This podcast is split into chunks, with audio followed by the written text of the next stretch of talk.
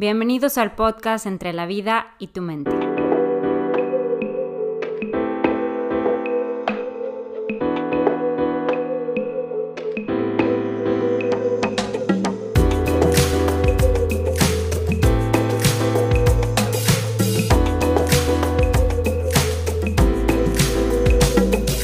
Aquí encontrarás a cuatro mujeres en cuatro ciudades diferentes hablar de manera informal y relajada sobre temas que nos interesan a todos desde diferentes perspectivas psicológicas.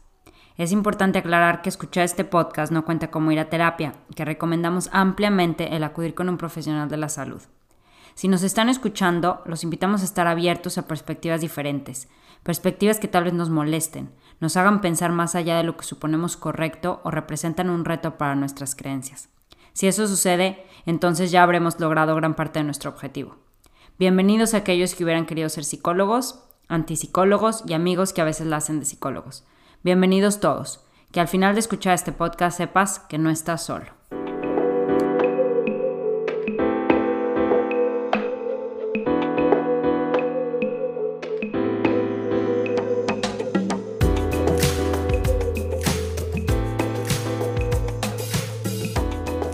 Ay, pues a mí me encanta, Georgina, el tema de hoy.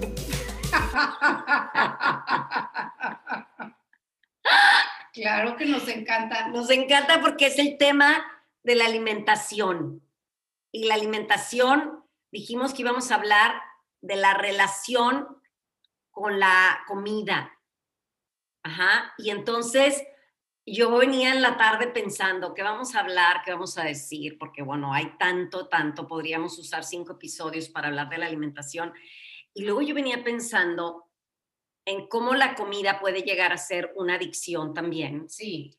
Y entonces decía yo, si la relación con la comida es la única relación que tienes en tu vida, wow. Y aparte de que es la única relación que tienes en tu vida, es una relación mala, vaya, como una relación codependiente, adicta, dices, basta, hay que de verdad empezarnos a relacionar con la comida desde otra perspectiva totalmente. Y eso aparte una relación de la que no podemos prescindir. A lo mejor puedes dejar de tener novio o pareja, o puedes dejar el alcohol, o puedes dejar las drogas, pero dejar de comer No. no hay forma. Entonces, más vale que aprendamos a tener una relación plena, saludable, armoniosa en la comida. ¿Cómo hemos empezado a ver a la comida como un enemigo? O sea, ya no es como esa energía de fuente, de vitalidad, de salud, sino es la comida, ¿cómo la ves? ¿Cómo te relacionas? Desde el miedo, desde el amor. Entonces, estas cinco puntitos que los aprendí yo hace mucho tiempo en un curso es satisfacción inmediata o a largo plazo. El segundo, analiza tus círculos viciosos o analiza las consecuencias o analiza el lenguaje, ese diálogo interno. Tres, disciplina como muestra de amor. La cuatro, identifica el tipo de hambre. Ay, no me canso, se las voy a adelantar. Me encantó cómo lo aprendí. El tipo de hambre es, bueno, de barriga, de pechito o de cabecita. Quiere decir que tenemos hambre físico, hambre emocional, de tu pecho, de tu corazón, de tu interior, y hambre de mental, que tiene que ver con los hábitos. Y la quinta es, que viene a todo como psicólogas y como lo que trata esto, atiende la emoción. Esas son las cinco claves que a mí me gustaría que quedaran claras. Yo me siento muy orgullosa porque no la interrumpí y tuve muchísimas ganas y acabó. Yo he crecido mucho como persona, honrando a mis padres. Ahora bien, a mí nada más me, quería, me gustaría complementar que si bien sí, sí podemos llegar a tener una adicción con la comida, no es tan fuerte como una adicción a una droga pues más fuerte, pero trabaja de la misma manera, trabaja con la dopamina, que es el químico del placer y es lo mismo, mapas mentales, abstinencia, tolerancia, como la misma estructura con el azúcar, la grasa y la sal. Y básicamente, por ejemplo, el chocolate tiene una, un equilibrio entre azúcar y grasa óptimo para que nuestro cerebro nunca cache que es suficiente. Pero vaya, nada más quería recalcar que la estructura de la adicción trabaja igual con la comida, a con una droga o con algo que nos libere esa dopamina que es el químico una del persona, placer. Una persona, una situación. Y pues es muy complejo. Y básicamente, ya me voy a callar también, hubo muchos también pues experimentos con ratas y el azúcar, en donde los dejaban tipo sin el desayuno, este, y estaban abstemios y escogían luego el alcohol. Siempre vamos a sustituir esa adicción si no la manejamos de raíz. Mm, sí, nada más complementando lo tuyo, creo que si bien podemos ser adictos a, pues a, a, cualquier tipo de alimento, sí creo que es muy diferente cómo puede nuestro cuerpo hacerse adicto a un alimento que es procesado, como decías, el azúcar en los chocolates, que si eres adicto a la ensalada, que claro que, o estar comiendo todo el tiempo. Por supuesto que es una adicción como tal y no es lindo, pero cuando algo es procesado, tu cuerpo no lo reconoce, o sea, de entrada no sabe lo que está comiendo. No, sí, es que es básicamente pues esos famosos atrancones donde tenemos ese high, pero pues bueno, es bien difícil tener, ya quisiera yo tener un broccoli high, ¿verdad? No me ha pasado tener un broccoli high, como un atrancón de, de puros brócolis. Así, o sea, he tenido atrancones de cosas que, que luego lo que domina siempre es la culpa, una culpa horrible y una necesidad de, pues es que es, vaciar el, el, vacío del que siempre hemos hablado. Claro. Y yo sí les quiero decir que para hablar de, de esta relación con la comida, hay ciertas palabras o conceptos que nos pueden arrojar mucha inquietud o algo que debemos de explorar. Y estos son lo que estabas diciendo tú, Androna. Autoestima, castigo, premios, compensación, placer inmediato, actitud de amor o actitud de miedo a la comida, dietas, control, equilibrio, lenguaje, presión, restricción. Dietas permanentes también pueden ser como un foco rojo o tener la comida como screensaver en tu vida. Siempre estás como constantemente pensando en los alimentos, es un foco rojo, pesarse diario. Y las cifras son increíbles, o sea, hay estudios donde el 65% de las mujeres entre 25 y 45 años tienen, pues si no un desorden alimentario, tienen bastantes rasgos de mala relación con la comida. ¿Y por qué? Pues por la presión social. Claro. Y yo creo que esta relación, para podernos empezar a relacionar con la comida como lo que es, o sea, una fuente de energía, como algo que realmente nos puede llegar a producir mucho placer, pero como decíamos, no un placer inmediato, sino un placer, una satisfacción a largo plazo. Yo creo que tenemos que empezar a cambiar no de bueno o malo, sino me beneficia o me daña. Como ahorita lo que tú decías, Andrea, cómo los alimentos estos tan artificiales, todos los productos de dieta la verdad es que lo que es muy fuerte es que todavía seguimos viendo, o bueno, yo hablando por mí, sigo viendo y me habla alguien del aparato digestivo y como que me imagino la manguerita clásica de las fotos que baja y saben todo eso. Y la cosa es que justamente la medicina, así es como normalmente lo ha visto, ¿no? O sea, tiene años la medicina viendo el sistema digestivo como si fuera un carro que necesitas como que ser ingeniero en el que no sirve un pedazo, lo cambio, no sirve no sé qué. Y ya hay estudios que muestran justo que no funciona así, o sea, es un, es un, ecosistema en sí mismo. Entonces, totalmente lo que nuestro cerebro refleje en cambios de humor, en estabilidad emocional, en adicción a la comida o a cualquier otra cosa, maneras de descansar, en nuestra relación con todos, absolutamente en todo va a estar espejado por lo que comemos. O sea, nuestro sistema digestivo es totalmente un espejo de lo que está en nuestro cerebro. Entonces, justo eso que estabas diciendo, Andreona, se me hace súper interesante que si esos estudios están mostrando lo que hace el cerebro, es evidente que no solo es, porque creo que muchas veces vemos la comida como subo o bajo de peso, es un alimento que me va a hacer engordar o que me va a hacer enflacar y ni siquiera lo ves como a un grado ecosistemas, todos los bichitos de mi cuerpo, ¿qué va a pasar con ellos a nivel bienestar Exacto, global? Era lo que yo decía, me beneficia o realmente me está haciendo daño. Yo hace muchos años fui a un curso y todo esto era de creencias, por así decir, y este hombre era diabético. Y entonces yo moliendo, ¿verdad? Decía, bueno, pero si todo está en tu mente, pues tú puedes comer eso, que al cabo tú me estás diciendo que es lo que tú crees, es la realidad, por así decir. Y me encantó y me dijo, yo eh, soy diabético y como me quiero y me cuido, a mí no me interesa comer azúcar, pero era cambiar toda esa perspectiva desde ese concepto de dieta para un diabético de yo no puedo comer eso, yo no debo de comer eso. Ahora sí que prohibición siempre te va a aumentar el deseo. Claro. Entonces, cuando tú empiezas, y a mí me gusta, y Juan, mi marido, me encanta porque me, ya sabe cuando, pues, que me doy mis subiditas de peso, ¿verdad? O subidotas, y luego le digo, dice, ah, ya sé, y todavía hasta se burla un poco y me dice, estás en alimentación inteligentemente amorosa.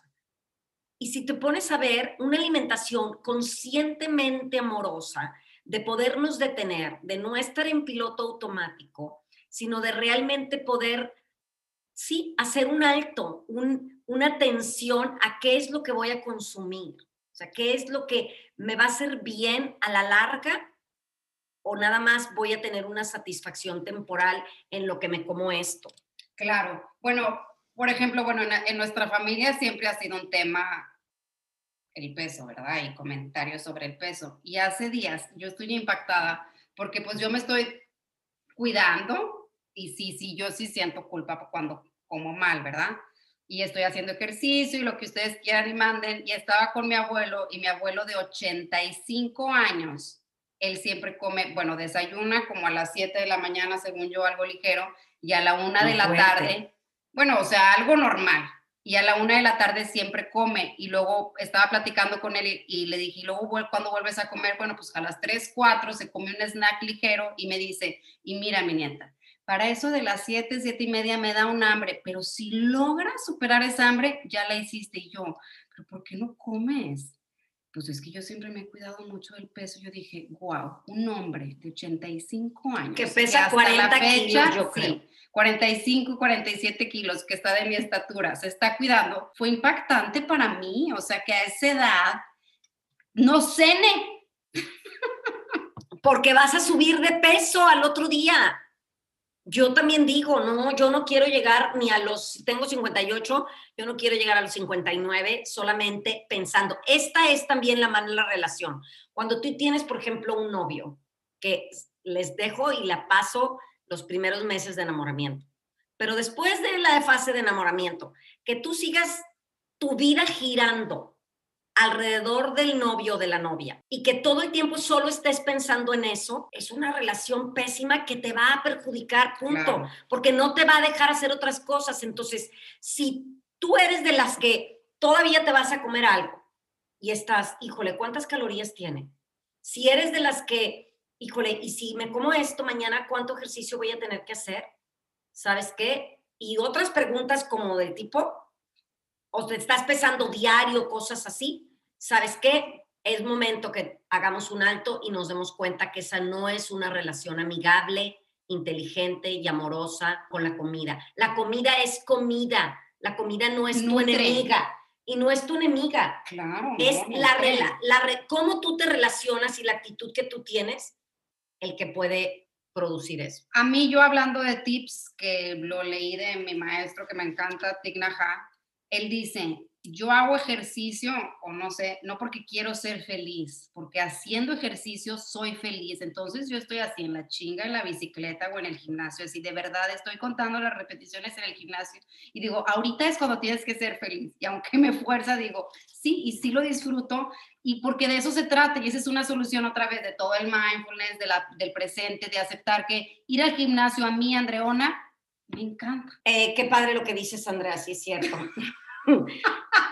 Retomando las, cinco tips o claves para esta relación, les dije que el, el punto número uno era satisfacción inmediata o a largo plazo. ¿Y qué tiene que ver, por ejemplo, esto de la satisfacción inmediata o a largo plazo? Estamos, desgraciadamente, aprendimos a querer todo ya y veo un pastel y me lo quiero comer porque voy a sentir una satisfacción inmediata, obviamente. Pero aquí vale la pena que nos preguntemos. Tal vez mientras te estés comiéndotelo vas a sentir muy rico y te va a encantar. Pero después de eso, o sea, la, la, el, el sentimiento de culpa, castigo, no valgo para nada, sigo siendo una gorda o un gordo, no me cuido, yo no puedo, todo esto es lo que podemos empezar a cambiar por una satisfacción permanente que dure, que sea a largo plazo, ahora sí, amando a tu yo del futuro. Ahorita en este momento a lo mejor te sientes que no y dices, ay, bueno, así me quedo, pero no, es realmente hacer este cambio. ¿Y cómo es detenernos y cuestionarnos? ¿Cuánto placer y plenitud me va a proporcionar realmente esta comida o estar en mi peso ideal? O sea, poderme vestir como yo quiero y no vestirte con lo que te queda, vestirte con lo que te gusta. Y no estoy hablando solamente de ropa, sino de, ay, no sé, caminar. Bueno, y a mí se me hace muy interesante porque creo que aquí tiene mucho que ver entonces ese primer punto con cómo inicia nuestra relación con la comida. O sea, cuando somos niños, no sé, yo ahorita me pongo a pensar ese como el corto plazo, el largo plazo de cuándo voy a comer. Por ejemplo, ahorita estoy tomando un curso con una pediatra y algo que mencionaba súper importante era precisamente en uno de sus videos, era precisamente que cuando empezamos la comida con nuestros bebés, esa relación de el tiempo, esa relación del espacio, ya hablaba por ejemplo de la silla, de que esté cómodo, eh, que estén, tengan los pies por ejemplo con soporte, todas estas cosas que a nosotros nos pudieran parecer a lo mejor como pues importantes, pero no nos damos cuenta de que en un futuro esa relación se va a hacer ese clic con la comida. El no me quiero sentar porque no me siento a gusto, porque no estoy en una silla a gusto. Y algo que decía que puedes hacer entre los cuatro y los seis meses es presentarles texturas diferentes, arena o algo rasposo, algo suavecito que toquen. ¿Para qué? Para que cuando toquen la comida no sea inmediatamente como, ay, la primera vez que estoy tocando algo que se siente así. Y entonces, ¿cómo ese tocar? ¿Cuántas veces los papás, no, aparte otra cosa que decía, perdón, están limpiándote constantemente? O sea, estás comiendo, imagínate que tú estés comiendo y alguien venga con agua y y te limpien cada cinco minutos o cada dos minutos. Entonces, todas estas cositas, horarios, espacio y la sensibilización tienen un impacto en un futuro en cómo nos relacionamos con la comida, con ese yo nunca tenía comida en mi casa, entonces quiero comer todo lo que pueda comer, o yo no sabía cuándo nos iban a dar de comer y entonces tengo todas como esa ansiedad de comerme un montón ahorita. Creo que si bien como personas nuestra primera relación con el alimento viene de la madre, como especie nuestra primera relación con el alimento también era nosotros buscar ese alimento y era todo un proceso. Siento que si tuviéramos que salir ahorita a matar una vaca para comer la carne, pues igual y sí comería nada más carne una vez a la semana una vez cada 15 días. Lo que pasa es que no tenemos ya mucha conciencia desde dónde viene también el alimento. Entonces, justo eso que dices del primero, del querer el placer inmediato, creo que también tiene que ver con la facilidad y la practicidad con que podemos comer ahora. O sea, por, por, algo es que ahorita está tanto el concepto también de slow food y todo esto, como que aprender a esperar y que esperar es parte de la experiencia muchas veces, ¿no? Bueno, psicológicamente cuando tenemos una muy mala relación con la comida, generalmente es una muy mala relación con la madre en el hecho de aceptar la vida, de aceptar el alimento. Es así como cuando tenemos, por ejemplo, rasgos bulímicos, es porque literal rechazamos ese amor, no lo podemos procesar y tiene que ver mucho, y yo lo he visto en casos que tienen una pésima relación con la mamá, un rechazo, una versión impactante, por ejemplo, en la bulimia. Claro, confirmando un poquito más lo de este primer punto de satisfacción inmediata o a largo plazo, también es importante que cuando aprendemos a detener esta satisfacción a primer momento, estamos realmente viviendo este proceso de convertirnos en adulto, porque el adulto, acuérdense del niño y del padre y del adulto, el adulto es el que está en contacto con la realidad y el adulto es el que es capaz de elegir. Entonces, en el momento en que tú eliges y dices, antes de llevarme esto a la boca, puedo elegir entre una satisfacción de que ahorita me voy a comer este pastel de chocolate o realmente me amo, a mí me encanta y bueno, les vamos a poner aquí abajo o donde sea, no sé, abajo como si fuera de YouTube yo, las meditaciones, tengo un ritual con el cuerpo, tengo varias de líneas de pensamiento, entonces esto nos va a ayudar mucho para poder hacer ese alto, esa conciencia, ahora sí que esa meditación. Claro. En ya no en estar presentes y es algo que te nutra. Hacerlo consciente. Ok, punto número dos. El punto número dos es analiza los círculos viciosos que tenemos, o sea, el lenguaje, el cómo nos hablamos. Estos círculos viciosos son, hay muchos prejuicios y conceptos que tenemos ya de estar en sobrepeso. Y a mí me gusta mucho un concepto que escuché hace 30 años de Deepak Chopra, que habla de recuperar tu peso ideal. Él no habla de perder peso, ni de bajar de peso, ni de sobrepeso, sino de realmente recuperar, o sea, que vuelva el cuerpo. Recuperar viene de regresar al cuerpo ese peso ideal para ti. También tendríamos que ver mucho la etnia, la sociedad en la que vives, la familia. Todos estos factores influyen demasiado en, lo, en el peso que yo quiero tener. Entonces, no es lo que tú quieras, sino realmente ir adaptándote. También tendríamos que hablar en esto de la percepción corporal, es muy importante, y que tiene todos estos. Hay una diferenciación entre nuestro peso, nuestra forma y nuestra percepción que por lo general está súper distorsionada y habría que reconciliarse con esa forma, con ese peso y con esa percepción de nosotros mismos. Desde siempre te han dicho la gordi, imagínense desde ahí, desde dónde, desde dónde empieza el diálogo, ¿no? También por eso es súper importante evitar este tipo de apodos, porque ¿cuál va a ser tu lenguaje o tu identidad si desde siempre el ser gordo ya es como parte de ti? Ay, sí, yo Perdón, yo nunca he dejado que ninguna pareja me diga gorda. Ay, no, estás A mí me gusta, a mí me gusta, pero ojo, algo que sí es bien importante, que ahorita que mencionas, cuñada, lo del lenguaje y todo, muchas veces lo que les decimos de que hay gordita, flaquita, ta, ta, ta, pero también los mensajes que como papás a lo mejor estamos dando de, no, hombre, esta niña no come nada, nada le gusta.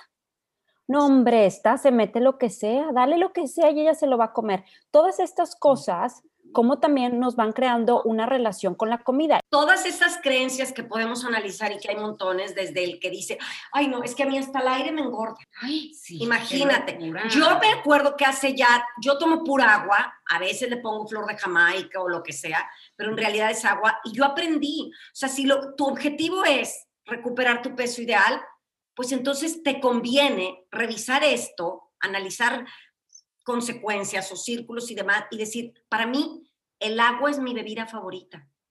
Punto. Y el agua de verdad es mi bebida favorita. O sea, llega a hacerse una verdad en ti. Y es un, es un hábito. Y en eso del aire, yo me acuerdo, algo decían así, que llegas a ver las, las galletas como oxígeno. O sea, cuando estás a punto del entrón, que es así como algo el atracón. del atracón, algo tan vital como el oxígeno y es esa mala relación de que, pues no, güey, no es oxígeno, ¿verdad? Es azúcar es importante ese diálogo que tenemos, porque, ay, bueno, así soy, como decías tú ahorita, Andrea Torres, así soy yo, ya soy gorda y así me voy a quedar.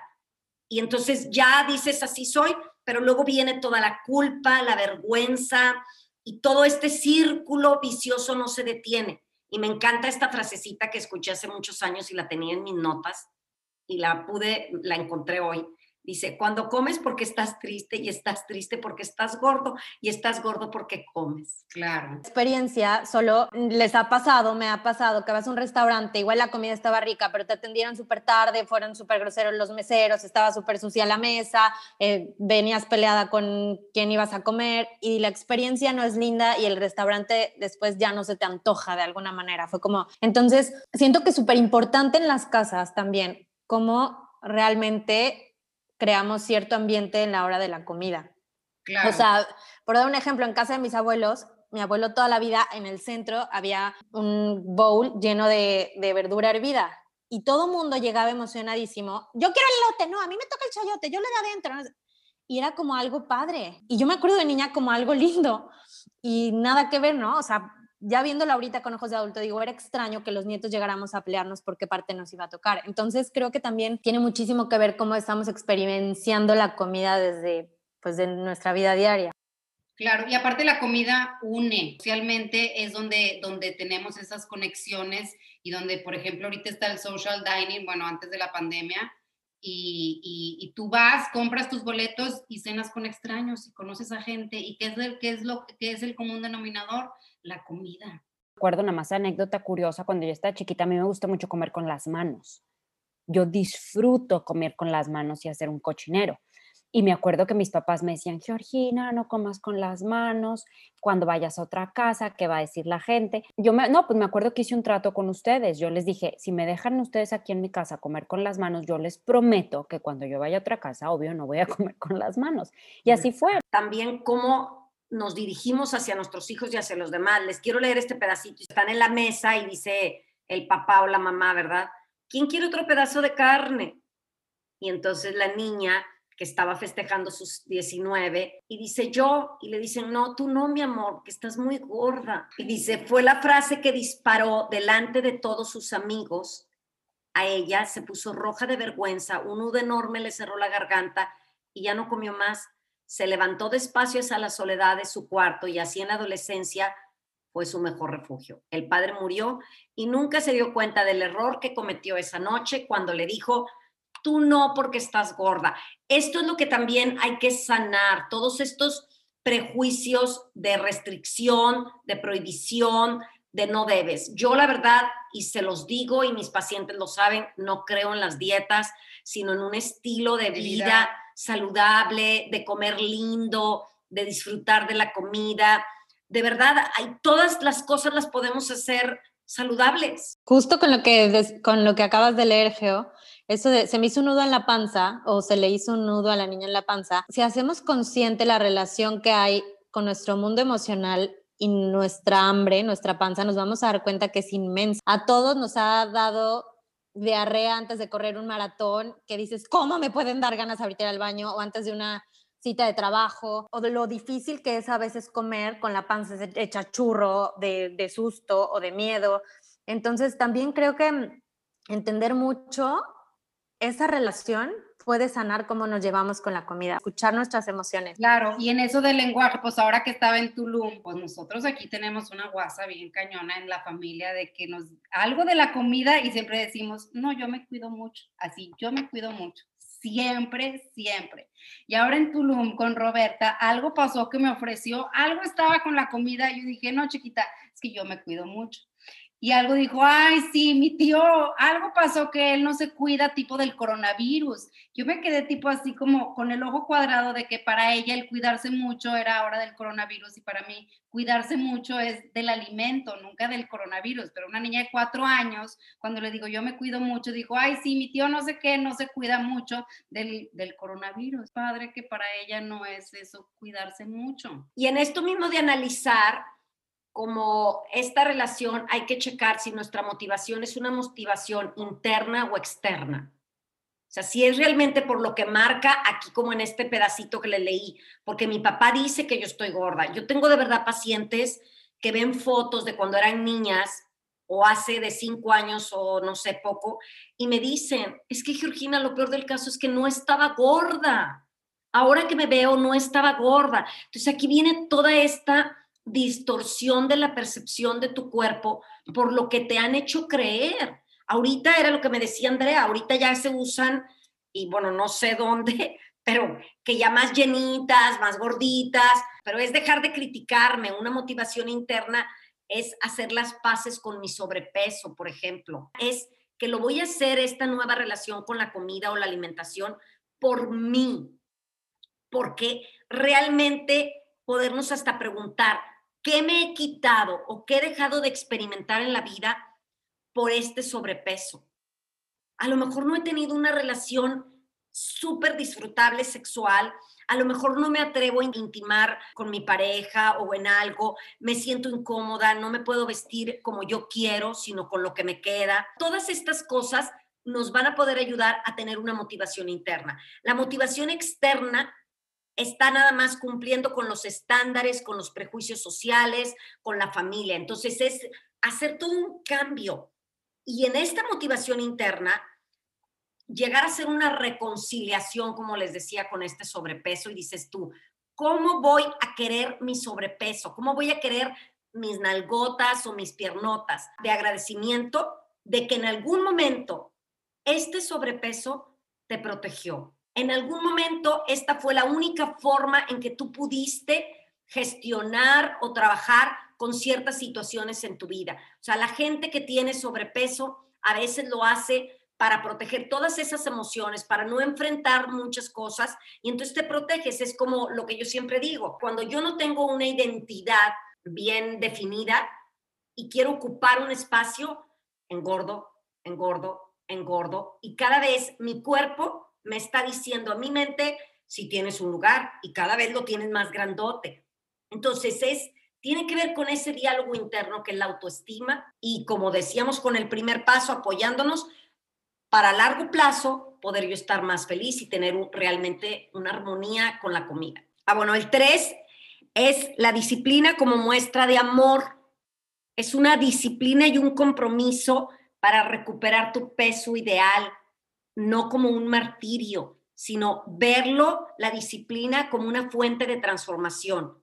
Por ejemplo, enfocarte en cualquier logro significativo que hayas tenido en tu vida. O sea, ya terminaste tu carrera, terminaste esto, lograste ahorrar, tienes una casa.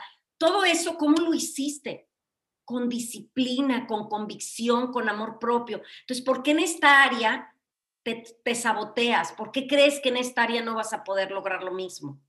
Qué fuerte, porque esa disciplina con amor creo que no solo para ti misma, sino, por ejemplo, de lo que estoy investigando, desde lo que nosotros damos, pero desde que nosotros tenemos a un bebé en la panza, nosotros estamos marcando la predisposición que va a tener para ciertos alimentos.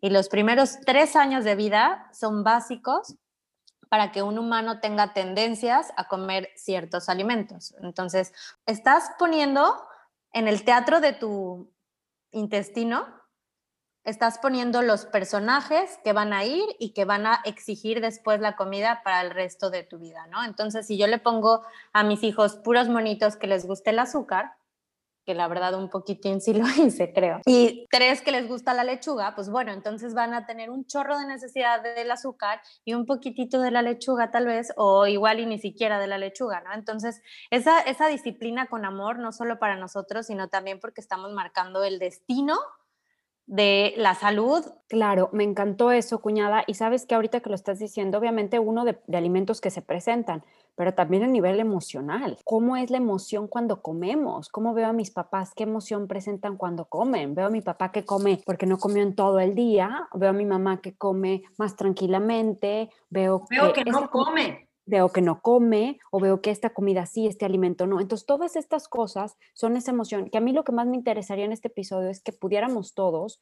cuestionarnos cómo empezó nuestra relación con la comida, qué es lo que la define. ¿Qué es lo que la, la, formó?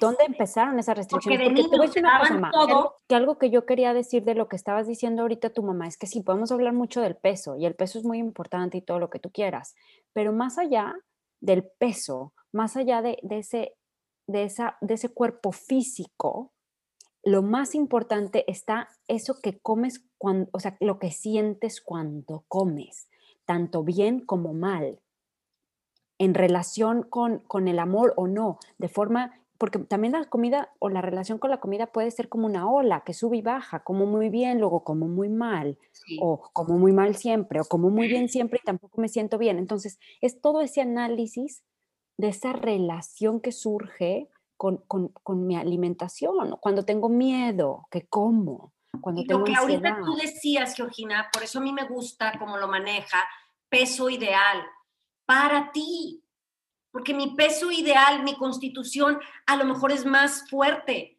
Tú no voy a tener ese empezar a conocer, y me encanta en el libro de Mujeres que corren con los lobos, lo maneja excelente, o sea, es empezar que a lo mejor tú por raza tenemos la cadera más ancha, punto. Y con la estatura, a lo mejor no vas a tener el peso de bla, bla, bla. Entonces, tu peso ideal, aquí tiene que ver el reconocerlo. Y entonces, ¿por qué razón no hemos logrado hacerlo con tu peso? Tenemos que restringirnos. Por ejemplo, no puedo comerme esa torta, no puedo comerme la hamburguesa, no debo de comerme tal cosa estamos saboteando, fíjense qué lindo está esto, estamos saboteando el proceso de satisfacer un deseo, porque tú ya le estás diciendo no debes, no puedes. Entonces, ¿qué tal si reestructuramos toda esta perspectiva o este argumento y te lo empiezas a decir de otra forma? sí podría ir a comprarme la hamburguesa, sí podría comerme la hamburguesa, pero ojo, a mí algo que me gustaría que no quedara o que no se confundiera es el hecho de que por disciplina no estamos diciendo que no vas a comer las cosas que no debes de comer y una persona bien disciplinada es la persona que no come nada de lo que no Para comer. Nada. Yo siento que disciplina en el hecho como lo estás poniendo tú, a mí me gustaría que lo marcáramos como un equilibrio. Es cuando hay un equilibrio en tu relación con la comida. pero para y te mantienes en ese equilibrio. Es para ese equilibrio es lo que yo digo, por ejemplo, es que hay que fluir. Si tú te fijas en todo lo que fluye en la naturaleza, hay un orden. El realmente podríamos decir que hay una disciplina. Entonces, esta disciplina, pero como muestra de amor, no estamos hablando de una disciplina intransigente, no estamos hablando de una disciplina impuesta por alguien más sino es una disciplina de, amor hacia mí misma. Bueno, y a mí se me ocurre que esa disciplina es conforme los hábitos, o por ejemplo, el, hecho de no tomar refresco. Yo, Andrea, jamás eh, por medio de un líquido me permitiría tomar calorías de más porque pues desde niña no se me implementó ese placer. Es que esta disciplina precisamente es utilizar la disciplina como una fuente de amor propio y no como un castigo. O sea, no va a ser una disciplina que alguien más te está poniendo. Es una disciplina que te conviene, que te viene bien, que te beneficia. Entonces, cuando tú puedes lograr reestructurar este argumento de no me puedo comer la hamburguesa, no debo de comer esto, al contrario, decir, me la podría comer, pero ahora yo soy un adulto que tiene una disciplina, está implementando esa disciplina amorosa y entonces elijo comer lo que me conviene, lo que me beneficia. Pero entonces aquí también a mí me gustaría mencionar otra vez, de, también desde el otro lado. Yo, por ejemplo, yo me pongo muy mal si no como, muy mal. A mí me, me da un genio horroroso, ¿no? Y lo compartía yo en el grupo de apoyo de mi cuñada el, el jueves pasado. Entonces, mi esposo siempre de que, Georgina, yo no voy a salir de la casa hasta que no comas. No vamos a ir a ninguna parte hasta que hayas comido algo porque yo no me voy a enfrentar con tu monstruo interno. Yo siento que también de disciplina también viene eso. Yo ya sé que cada tres horas yo tengo que comer, porque si no como, yo me hago mucho daño a mí misma en cuestión emocional, en cuestión de cómo estoy como carácter. Yo elijo comer esto por mi más grande bienestar. Ahorita antes del podcast sentí esa sensación de meterme el puño de, aunque sean palomitas, porque sentí esa hambre que yo, Andrea, no me puedo permitir llegar a tener porque si no es bien probable que me entre un atrancón. Cuando tú logras hacer este reencuadre de este argumento de no me puedo comer la hamburguesa, pero elijo yo comer saludable, ahí es donde también se da una motivación interna. Y creo que también, perdón, nada más quiero hacer al final un punto. Creo que sí porque te quieres y porque te amas, pero también creo que muy importante porque sabes lo que está representando para ti.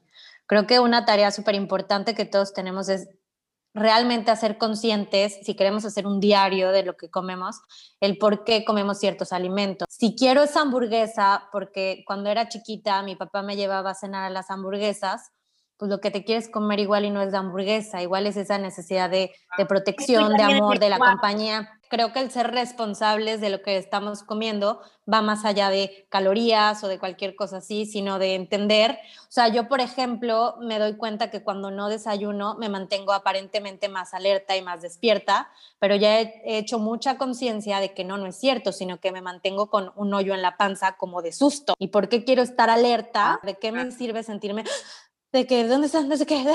No me funciona esa energía en mi vida, me acelera mucho. Exacto. Entonces, pues no es un acelere desde el amor, es un acelere desde, desde el miedo, desde el hoyo en la panza. Ok, ocupo desayunar.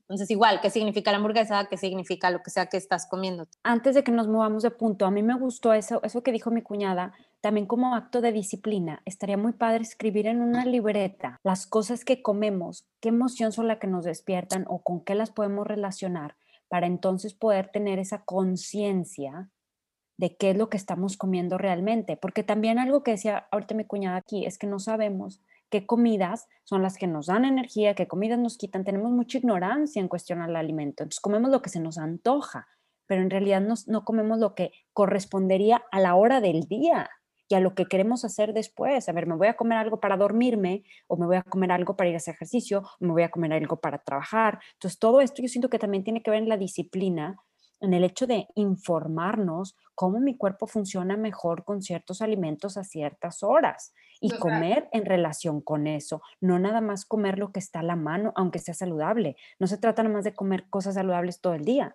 Hay cosas que se tienen que balancear. Volvemos a lo mismo, el equilibrio. Punto número cuatro. Aprender a identificar el tipo de hambre que tienes. Y era lo que les decía en un inicio, entrando, es el de barriga o de pancita, el de pechito y el hambre de cabeza. Tres hambres diferentes y esto es importantísimo, crucial, básico, que los aprendamos a identificar. ¿Por qué? Porque es lo que tú estás diciendo, desgraciadamente somos presas del hambre de pecho, ¿qué quiere decir del hambre emocional? ¿Cómo aprendimos de comer de niños? ¿Qué te daban tus papás cuando daban un dulcito? ¿Qué te daban un vasito de leche caliente? Un chocolatito caliente, un pan dulce traía tu papá. Ir empezando hasta descubrir de verdad como ejercicio qué alimentos asocias tú cuando tienes hambre emocional. Entonces, el hambre físico, y yo sí les digo, yo hubo mucho tiempo en que jamás conectaba con mi hambre físico. ¿Por qué? Porque estaba en dos modos. El modo de dieta, muérete de hambre, y que pues no conectaba porque pues ni para qué le hacía caso porque me moría de hambre. Y el otro plan de ataragántate, Lo que, se te que para, para nunca tenía hambre porque comía desde que me despertaba hasta que anochecía y seguía comiendo. Entonces, no haces ese contacto. Entonces, de verdad, de verdad, este sería una muy buena práctica de empezar a descubrir, porque no llegamos ni a sentir hambre. Comemos por hábito, que vendría siendo el hambre mental. Pero bueno, el hambre de pancita es cuando realmente dices, necesito comer, o sea, tengo hambre. Yo sí les preguntaría, ¿hace cuánto no sienten hambre y comen? Sino nada más estamos Dios, Dios, compensando el hambre de pechito o el hambre emocional. Porque tuviste un día de trabajo, te enojaste con tu esposa, tu esposo, bla, bla, bla, la pareja, y todo el día estuviste trabajando, haciendo cosas, cuidando a los niños, y en la noche, ¿qué vas a hacer con ese hambre emocional? Compensar. Y todo lo fuerte que estuviste durante el día y demás, en la noche lo vas a compensar con un alimento emocional, que va a ser muy ligado con lo que aprendiste a comer de niña, que te consolaba, que te Por compensaba. eso se les llaman las comfort food, esa contención, ese, ese arropamiento a través de la comida de ni, niñez. Tenemos un pulpo en la panza, porque además cabe mencionar que no es un tubo, como dije al principio, sino que está vivo y se está moviendo y por eso se te hace un nudo en la panza o se te hacen mariposas en la panza o todo esto. Entonces, si tenemos un pulpo y todos los personajes que teníamos de chiquitos era, por ejemplo, personajes del azúcar y del acelere y entonces eran igual y que nos segregábamos muchísima adrenalina y, y nos enojábamos muy fácil, por poner un ejemplo. Y después, de adulto, sigues alimentando el teatrito en tu panza del mismo acelere, entonces lo más probable es que también estés haciendo el mismo teatrito afuera de tu panza. Entonces, alimentar la dinámica de tu ecosistema interno a nivel digestivo alimenta la dinámica de tu ecosistema cerebral y alimenta la dinámica de tu ecosistema familiar y social. Entonces, tiene implicaciones muchísimo más grandes de lo que creemos, eh, como que no cuestionar lo que estamos, cómo nos estamos alimentando. Claro, y respecto al 4 también queda mencionar que este hambre emocional no siempre lo cubrimos o lo compensamos con comida. Ahí es donde entra la cervecita, el alcohol, las drogas, las conductas sexuales inadecuadas, y cuando digo inadecuadas es de que te agarras una vida promiscua, bla, bla, bla, y todo por ese hambre emocional.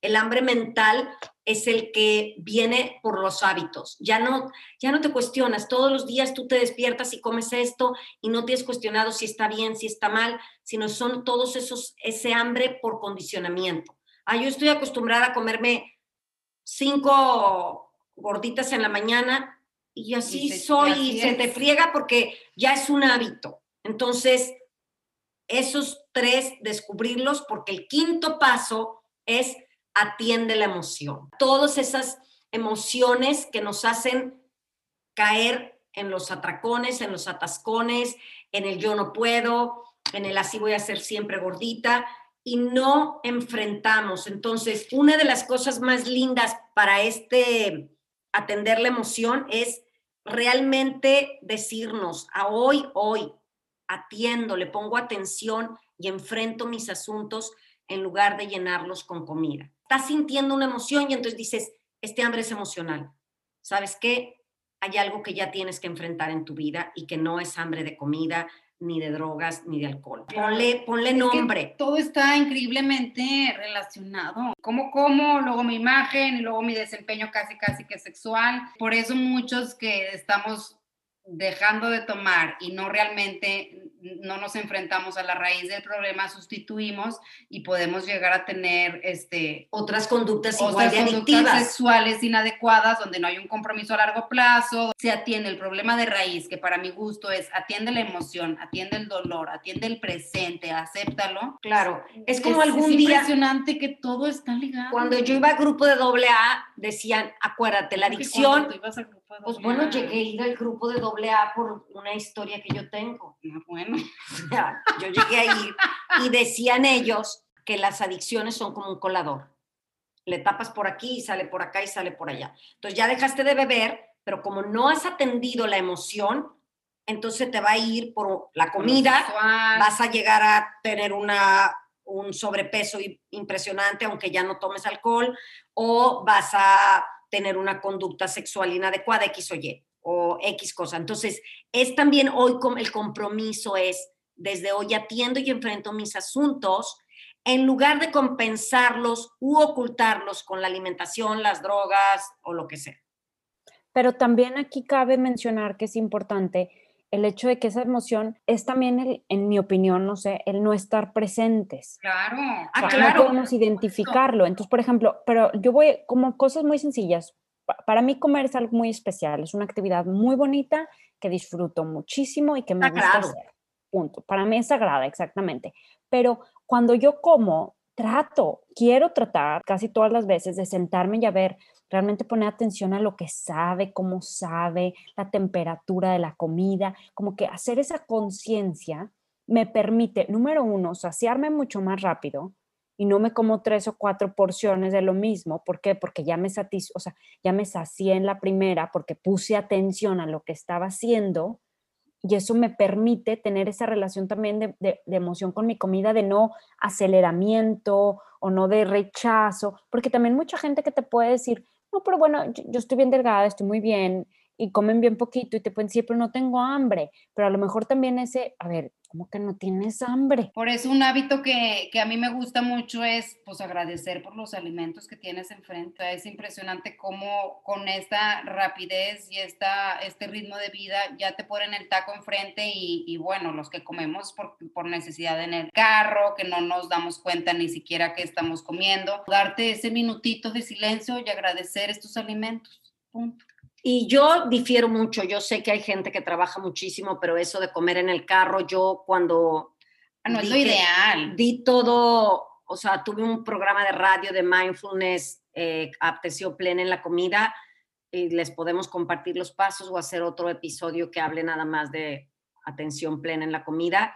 Atención plena o conciencia en la comida va a alimentar tu gozo, va a alimentar tu alma, va a alimentar tu persona. Y lo que tú estabas diciendo, Georgina, de la emoción, es importante también atender esta emoción cuestionándonos, ¿qué me dice esta emoción?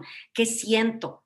En lugar de alimentarla con la emoción con comida, alimentarla con comprenderla, con una escucha interna. ¿Qué me pasa? ¿Por qué estoy triste? ¿Qué me, qué, me hizo esta tristeza? O sentirla, experimentarla. Y bueno, ya terminamos con los cinco pasos y a mí me encantan y sé se las podemos escribir porque me recordé ahorita que dijiste, Andrea, que habías leído algo. Las cinco contemplaciones de Tich Nhat Hanh.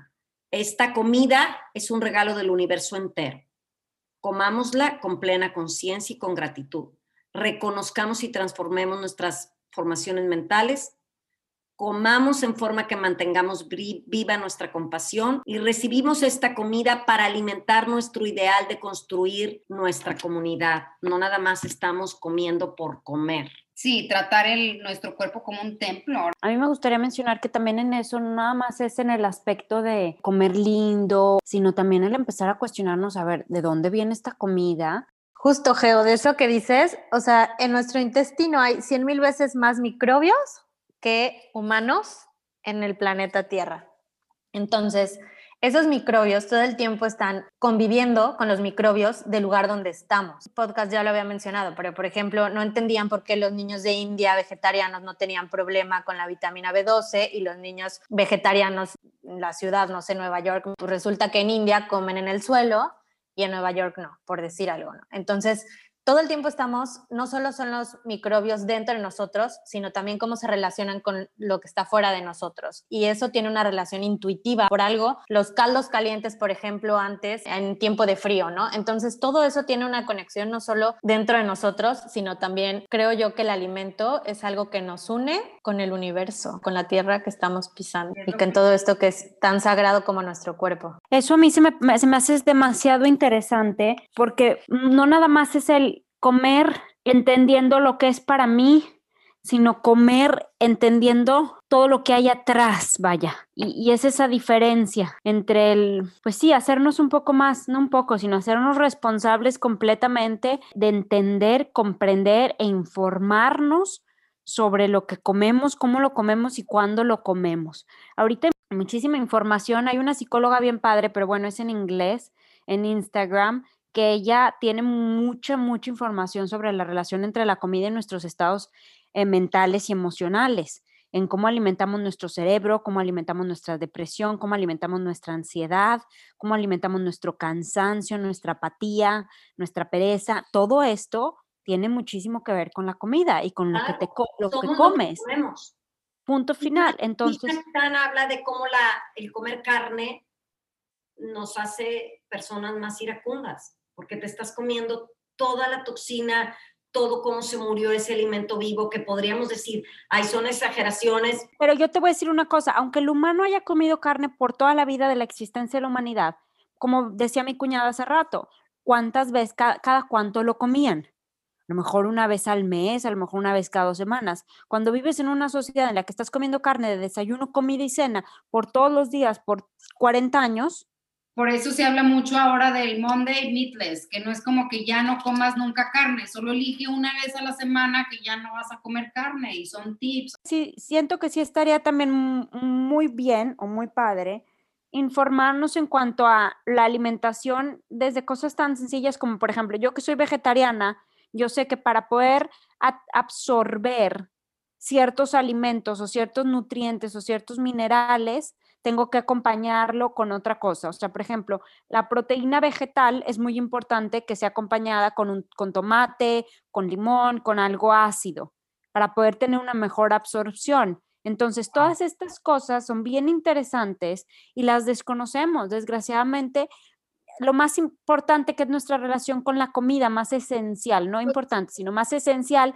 y desconocemos el impacto que esta tiene en nuestro cuerpo. ¿Cuánta gente no pasa con una intolerancia a cierto alimento 30 años y nunca se enteraron porque nunca pudieron identificar que había cierta intolerancia con cierto alimento? Pues no sé de dónde yo saqué esta memoria que hay niños que no saben ni identificar las verduras. Ya no existe esa relación básica con la comida y yo lo he dicho esta frase en varios episodios y la voy a volver a decir. Ahora sí que el dinero no se come, nos nutre la comida. Así que yo concluiría un poco, yo, yo, no que ya esté concluyendo el episodio, yo concluiría con que la manera en que comes está alimentando solo tu cuerpo o está alimentando tu alma, tu mente, o sea, cómo es ese diálogo que interno que mantienes cuando estás comiendo. Cuando decíamos antes los alimentos son sagrados, es realmente aprender a agradecer todas las manos, todo lo que se tuvo que llevar a cabo para que hoy tengas aquí estas palomitas, por ejemplo, ¿sabes qué? En realidad es cuando empiezas a hacerlo sagrado todo. También este Tishnaja en su libro, que se los recomiendo, de Saborea, ah, habla de que si comiéramos conscientes, comeríamos menos. Entre los tips de mindfulness, que no se los voy a dar ahorita, está también el de, por ejemplo, el tenedor vacío estamos acostumbrados a comer y mal terminas cuando ya el tenedor lo tienes lleno otra vez y vuelves a comer. Entonces el tenedor vacío es come, descansa el tenedor, mastica, disfruta, degusta. A veces ya vemos los platos todos servidos, revueltos.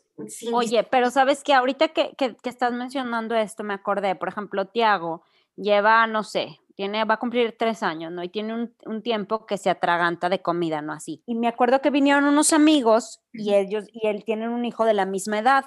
Y lo que es la ignorancia, la verdad. Y entonces él dijo, ay, es que eso es, es, es una etapa, eso es, es algo normal que si no se, no se le enseña, se te queda pues como hábito, pero es una etapa en la que el niño está, aprende o se da cuenta que hay cosas que son de él, cosas que no son de él, que no puede tener todo, y entonces ese empieza esa relación con la comida entre él. Entonces están como que aprendiendo esa diferencia entre lo que sí y lo que no. Pero cuando tú a un niño, y entonces él decía, mi esposo le preguntó, bueno, ¿y cómo le hacemos para, o enseñarle que está bien? Y el señor le dijo, él dijo, bueno, cuando siempre come a la misma hora, tiene buena suficiente cantidad, el niño va a empezar a darse cuenta que, ¿sabes que No me tengo que atragantar más porque sí hay, porque tengo la confianza. Y lo que yo iba con esta anécdota es a, la importancia de establecer en la relación, en nuestra relación con la comida, confianza. Yo siento que la mayoría de los desórdenes alimenticios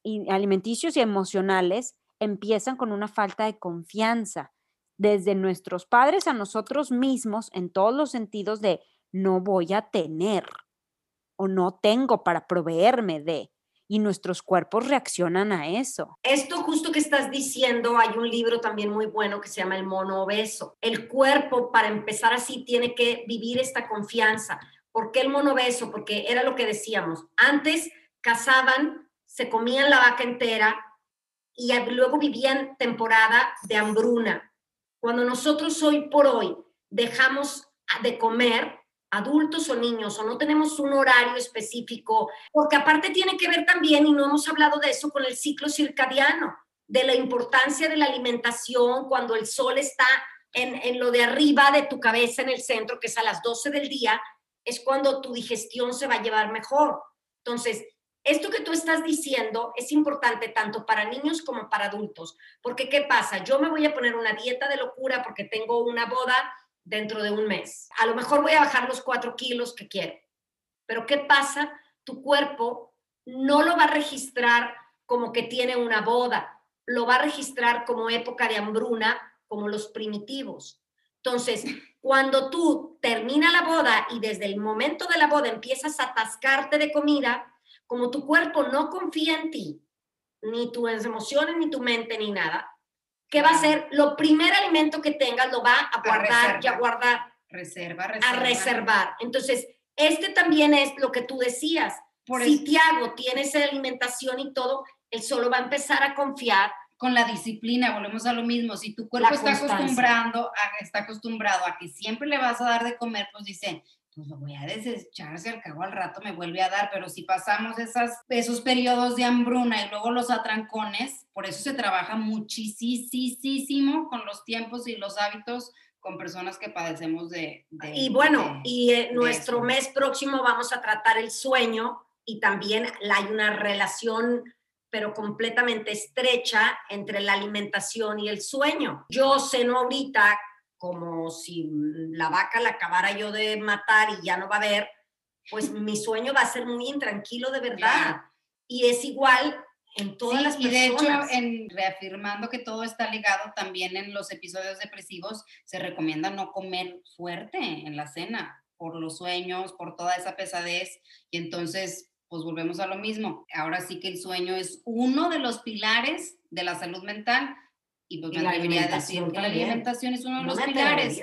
Es una, tenemos que cuidar como niños, comer tres veces al día o seis veces al día, tener esa estructura, dormir bien, porque pareciera que creciéramos y ya no duermo, ya no como, y hasta, híjole, y él trabaja tanto que ya no come, ya no duerme y, y se admira. Qué impresión cuando nos convertimos en adultos hacemos eso. Eh, mi esposo, a mí me, bueno, él es como un camello, puede no comer horas, ¿no? Y así se puede ir la vida, pero yo siento que también mucho es de metabolismo también siento que los diferentes cuerpos tienen diferentes cosas, hombres, mujeres, diferentes etapas en nuestra vida, diferentes edades. La adolescente necesita comer más, los niños necesitan comer seguido. Hay muchas cosas que es importante que, que conozcamos y volvemos a lo mismo. Yo creo que la mayoría de nuestros problemas están basados en la ignorancia, el no conocer nuestras etapas ni nuestros cuerpos. Esto es realmente, no nada más es, yo sí difiero, Georgina, en eso que dices que bueno es el metabolismo. Yo sí creo que aquí también tiene que ver mucho con hábitos. Yo no creo que sea nada benéfico el pasarte periodos sin comer. Estoy de acuerdo con la teoría ahora del, ayuno intermitente y que han bajado. No lo he estudiado a fondo. Puede ser que esté bien, pero el, eso puede alterar mucho tu estado de ánimo, como Andrea nos lo estaba compartiendo, que si no come y se dio cuenta que en realidad le provocaba hasta una, una sensación de miedo. Y que, o sea, un tip es, más en tiempos de crisis, es tratarnos como niños de kinder. Come, duerme, o sea, no te malpases. Y así son los pilares de la salud mental y de esto, ser un ser humano decente. Oye, eso me encantó, que en momentos de crisis, yo quiero que quede bien claro por si la gente no lo entiende. Cuando tengas un problema muy fuerte en tu vida, cuando sientes, ¿eh? ¿Qué? Si la gente no lo entiende, mejor si no lo explicamos bien. A lo que me refiero es para expandir en lo que Andrea se, Andreona se refiere en momentos de crisis, cuando estamos pasando una etapa muy difícil en nuestra vida, cuando nos sentimos ofuscados, deprimidos, confundidos, checa las primeras palomitas, comida y sueño. Date esas, date esas dos y vas a ver que todo se va a clarificar y todo se va a empezar a hacer mejor. Un tip como ya para también seguir concluyendo es Imagínate que hoy tú te llevas a tu niña interior o a un pequeñito, a tu Georginita, a tu Andreita, ¿cómo lo alimentarías? ¿O cómo no lo alimentarías? Esto es empezar a convertirte en tu mejor amiga de, ¿le darías pizza todos los días a tu hijo de meses o de un año? ¿O lo dejarías sin comer el desayuno o sin tener una confianza en esa alimentación? ¿Verdad que no lo harías? No, pero te voy a sí, claro, obviamente que no, obviamente. Este es el trato que te vas a dar a ti. Sí, completamente de acuerdo, pero yo aquí sí quiero, para que no quede confundido, algo que yo mencioné hace ratito, que me acordé ahorita con lo que decías. Ven que yo en varios episodios he, comentado lo de recalibrar, que es bien importante, bueno, volver a, enfocar, volver a enfocar. Y es lo mismo con, con la vida con las etapas, ¿no? O sea, cuando, por ejemplo, ahora que yo estoy dando pecho, pues bueno, mi alimentación es diferente. Cuando tienes 15 años, mi alimentación es diferente. Y algo que, por ejemplo, a mi esposo también le, causaba cuando empezamos a darle de comer a mi hijo, que decía, bueno, pero desayuno, comida y cena, ¿no? Y yo, no, no, pero es que también necesita, o sea, un snack. Ay, estás exagerando. No, no, no. Es que lo necesita su cuerpo. Queremos que nuestros hábitos alimenticios sean los mismos por el resto de nuestra vida.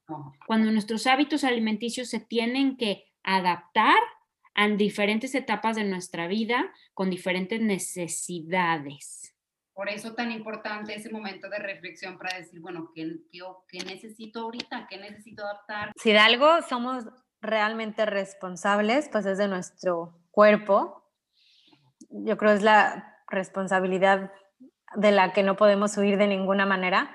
Entonces, si podemos ser los mejores ingenieros del ecosistema que tengamos, pues está increíble. Podemos, eh, así como decías tú, Geo, de poner las palomitas en el dormir y en el comer, pienso que mm, igual si le estamos pasando mal por alguna razón y empezamos a comer lindo, sí podemos generar cambios también a nivel emocional y a nivel incluso creencias y comportamientos mucho más de lo que nos imaginamos. Ya se hacen trasplantes fecales en cierto tipo de pacientes y si pones un cuerpo de microbios en ese trasplante fecal de una persona feliz, saludable, en alguien deprimido o en alguien con autismo, puede mejorar significativamente. No es una onda hippie de todo está conectado, es una onda científica que si comes bien puedes generar cambios increíbles. Entonces, pues a echarle ganas a, como que a lo básico. Ya después nos ponemos a trabajar todo lo demás y cambiar el mundo que queremos cambiar, pero primero dormir y comer. Claro, y yo lo que les decía de comer alimentación consciente, amorosamente, inteligente y todo esto, es realmente permitirnos dar cuenta de las oportunidades positivas y nutritivas que están disponibles a través de la selección de tus alimentos.